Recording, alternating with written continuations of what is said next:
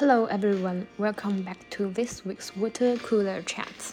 Water Cooler Chat is a casual talk around the water cooler, through which we would like to offer you the deep insight into the British culture. I am Judy. Hello, Edward.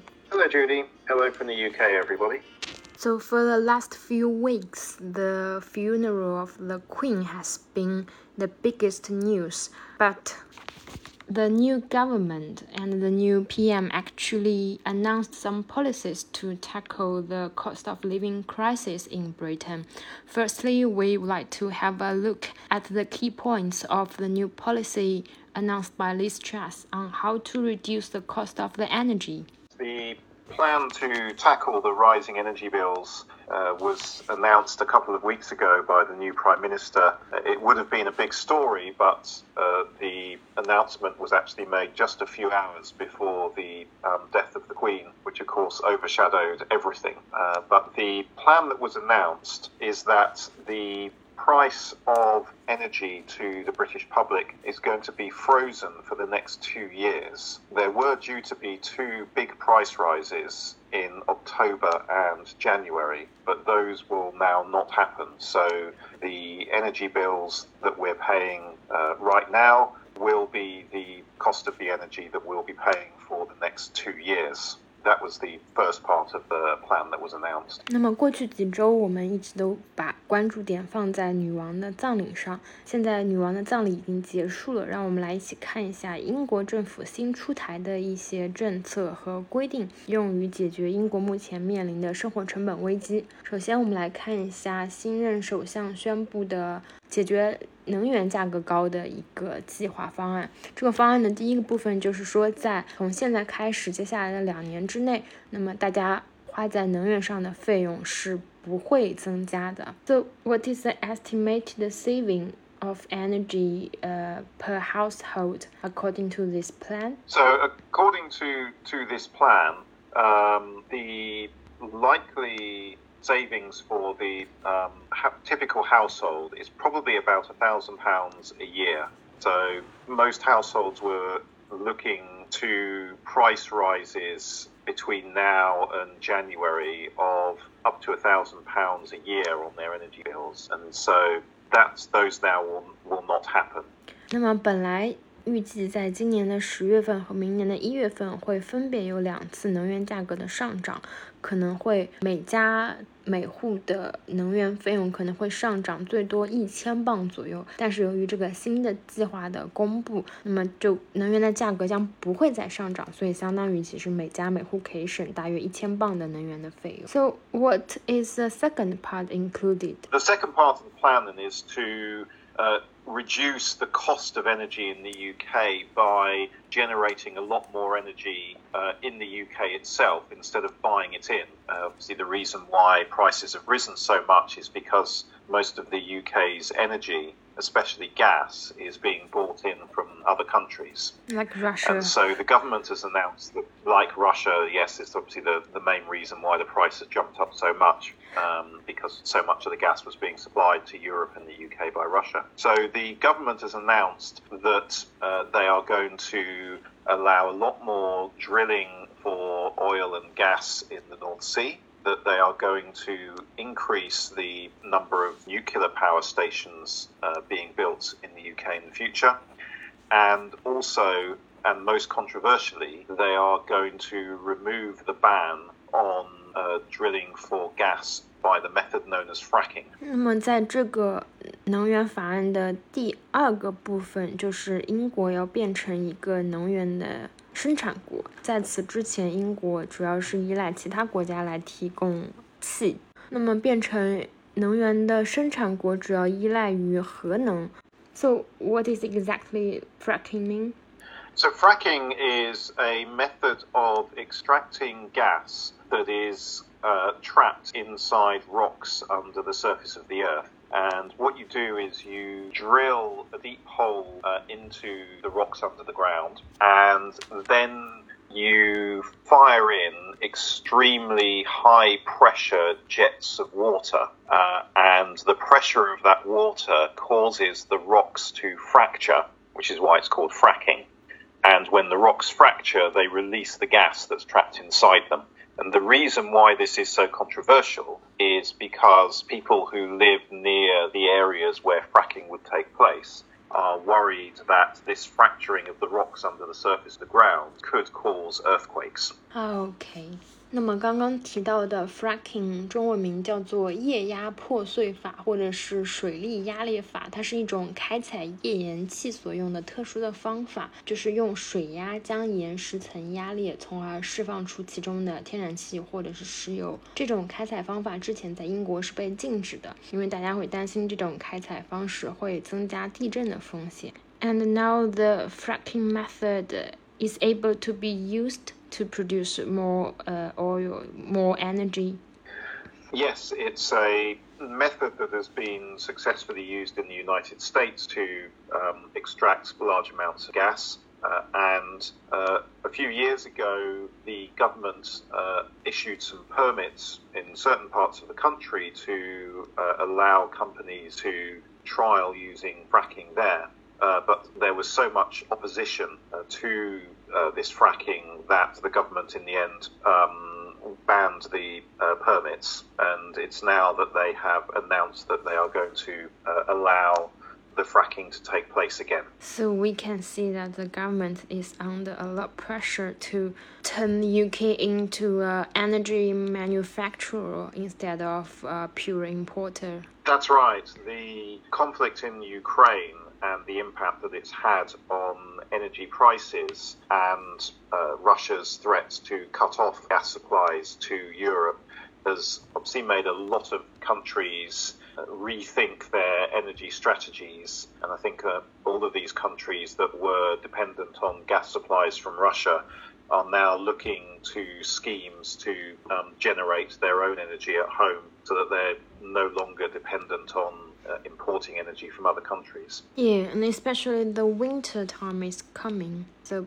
there must be a quick solution before the cold weather comes. There needs to be because there are concerns about the possibility of power cuts uh, in in the UK in the winter, and fears that we may not be able to bring in enough energy from uh, outside to cope with the demand for it. So the government, I mean, that's been announced now uh, is going to uh, make any impact, obviously, in the winter because that's only a couple of months away. Yeah. Uh, so there is the, the fear that um, we may see power cuts uh, this winter.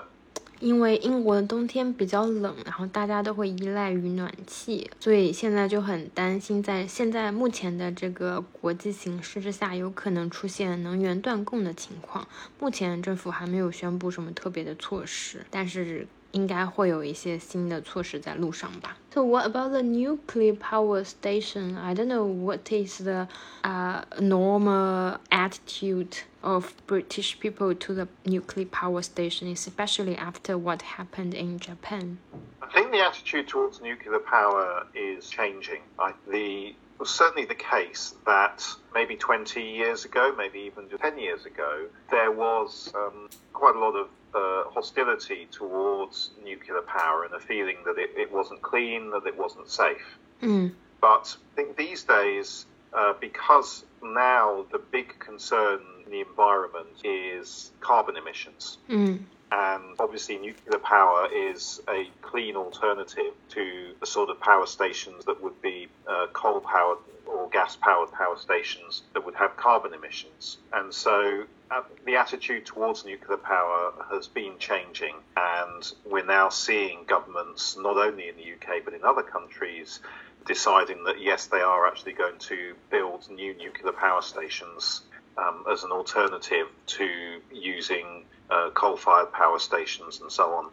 I think that nuclear power is going to end up being something that sort of bridges um, the gap between the old coal fired ways of generating electricity um, and the point at which renewable energy sources like solar power and wind power and so on are sufficiently advanced to be able to generate all the electricity that we need. Okay. So will the government provide any subsidies to household or to the energy company? The government is going to have to compensate the energy companies uh, for the difference between the price that they're having to buy the energy in and the price that they can charge the consumer. Obviously, the reason why prices were due to rise for consumers uh, is because that's what it's costing the energy companies to get the energy in.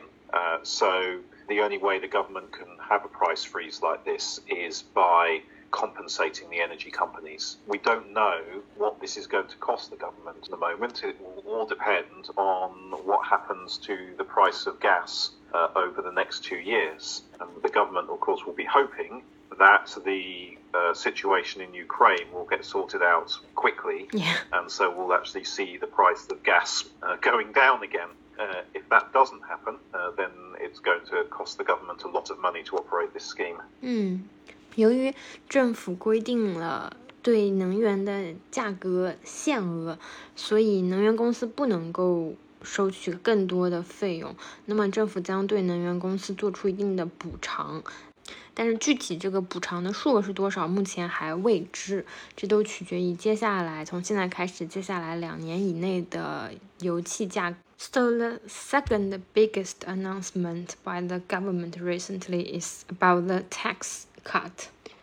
Yes, the announcement was made yesterday. That's uh, Friday, 23rd, uh, when the Chancellor of the Exchequer uh, announced a number of changes to the tax system in the UK. And this has been called uh, by political journalists and economists possibly the biggest economic announcement that the government has made in over 30 years in terms of the change it, it makes to the tax policy of the government. 那么，除了我们刚刚提到的能源方面的 政策之外，昨天也就是九月二十三号星期五，英国公布了可能是三十年以来最激进的一个财政的政策，也就是一个减税的方案。So what is in detail of this uh, tax cut plan? So there have been a number of different taxes that the government has uh, cut. Uh, the first of those is national insurance, which is uh, an income-based tax paid by workers. Uh, there, that had been increased by 1.25% uh, in April this year. The government has now reversed um, that increase with immediate effect. They've also announced that uh, from April next year, the basic rate of income tax, which was 20%, is going to be reduced to 19%. And the highest rate of income tax, which was uh, 45%, that has been abolished altogether. So the new top rate of income tax will be uh, the 40% rate. Uh, they have also uh, made cuts in a tax called stamp duty, which is a tax that you pay when you buy a house. Um, so a certain proportion of the price of the house that you buy, you have to pay in tax. Uh, so that's been significantly reduced. And finally, uh, for businesses, the corporation tax that businesses pay on their profits, uh, again, there was going to be a rise uh, in that tax rate uh, due next year, and that rise has been cancelled. So those are um, all of the various tax cuts uh, that the government announced yesterday. 在这个 呃堪称是三十年以来最激进的减税方案当中，首先是取消了今年四月份，二零二二年四月份对于呃 NI 这个 National Insurance 这个征收的比例从一点百分之一点二五降回了百分之一，以及个人所得税和财产税的税收也减相对应的减少了，个人所得税从百分之二十降到了百分之十九，基于个人收入的税收的。最高比例从百分之四十五降回了百分之四十，还有一种税收也获得了减免，就是买房时候需要付的印花税，就是 stamp duty。那么可能房屋的交易也会因此而促进。除此之外，企业的税收也获得了一定程度的减免。Yes, so obviously this series of tax cut is going to encourage the development of the economy in Britain. and spur the business investment, I suppose. That is what the government is uh, go- hoping is going to happen, and that's their intention with this. They say that the priority must be to uh, bring back uh, strong economic growth to the UK, and they believe that the way to do that uh, is to um, cut taxes for both individuals and for businesses uh, to in- encourage people to, to work and to encourage businesses to invest in the UK as a way of uh, growing the economy. So, what are the response to this new policy right now? What are they? What did the economists say? This has certainly uh, caused a lot of debate and a lot of argument um, between the critics of the government and the supporters of the government. So the critics of uh, the government and the, this announcement, uh, they say that uh, this is going to cause even higher inflation than we're seeing at the moment because the government is going to have to borrow large sums of money um, to uh, make up for the taxes that tax revenues that they will not be getting. Uh, they say that the government should at the moment be increasing taxes in order to pay off all of the borrowing that happened during the COVID pandemic. Uh, and they also say that the government's tax cuts are mostly going to benefit the wealthy people in society, and that what the government should be doing now is actually taxing the energy companies in order to help the poor people to pay their energy bills rather than just making uh, tax cuts across the board. That makes sense to me. And so the the other side of this, though, is that the government supporters. Um, what they say is that the uh, right now the economy is either about to go into recession or possibly is already in a recession. So the priority now should be economic growth and doing what's necessary to get the economy out of recession and get the economy growing again. They say that uh, the way to pay off the government borrowing and bring down inflation is to uh, grow the economy. Yeah. Because if the economy is growing, um, that will bring in more tax revenues, and that will enable the government to um, to pay off their borrowing, and the growing economy will also sort of consume the, the rising inflation and bring it down. Uh, and they also say that the the growing economy is something that will raise everybody's living standards. So if the tax cuts are successful, they're not just going to benefit the rich people, um, because if the economy grows, it benefits everybody regardless of, of um, their level of income. 那么，针对这个 减税的措施，支持者跟反对者持不同的意见。反对者认为这样会扩大政府的债务。由于经济危机，那么政府已经大规模举债，现在又减税，财政收入会相对应的减少，那么政府的债务规模将会增大，可能会令金融市场陷入困境。支持者认为，现在经济已经在或者将要进入衰退的时期，那么现在最重要的事情是要。使经济呃恢复，而减税政策可以最有利于刺激经济增长。What this is is a very sort of fundamental debate um, between two different views of um, how you deal with uh, the prosperity of the economy. Yeah. Um, and there are two there are two sides to the argument, and it's if you imagine that the economy of, of the UK is is like a cake, and uh, the question is um, everybody gets sort of different sized slices of that cake, and some people, uh, the rich people, are getting a big slice of the cake, and the poor people are getting a small slice of the cake, and the people who are arguing for increased taxes and want to tax the energy companies so that the government can then uh, help the poor people to pay their energy bills. So they're saying what we should be doing is you should um, uh, give some people a smaller slice of the cake, so that you can give the, so that you can give the poorer people in the economy a bigger slice of the cake. And uh, what the government is is saying is that well, if you actually make the entire cake bigger by growing the economy, then everybody gets a bigger slice. Yeah. And everybody gets more cake. so those are the it's that that's the, the fundamental argument that's actually happening here. So it's yeah, it's a it's a really really it's why it's such a significant announcement that's been made because it's uh, the you know the next year or two is going to see which one of those arguments is going to win out um, as a result of what happens in the economy. Yeah. 那么关于这个政策能否有效实施的争论，其实是一个 是其实是在探讨一个经济学的基本问题，就是要把蛋糕做大，还是要把蛋糕分配好？这就涉及到了是要促进经济增长，还是要优先考虑经济分配的问题。So, what do you expect to happen after the announcement of the tax cut policy and also the energy bill plan?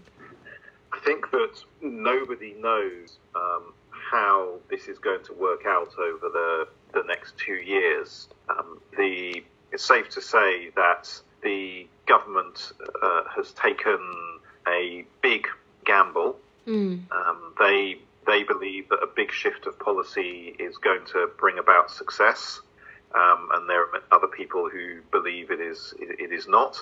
So they've certainly taken a very bold step in, in, in what they've done, uh, and it's uh, yeah if it if it works out, um, then it will improve the the economic situation of the UK from where it is now.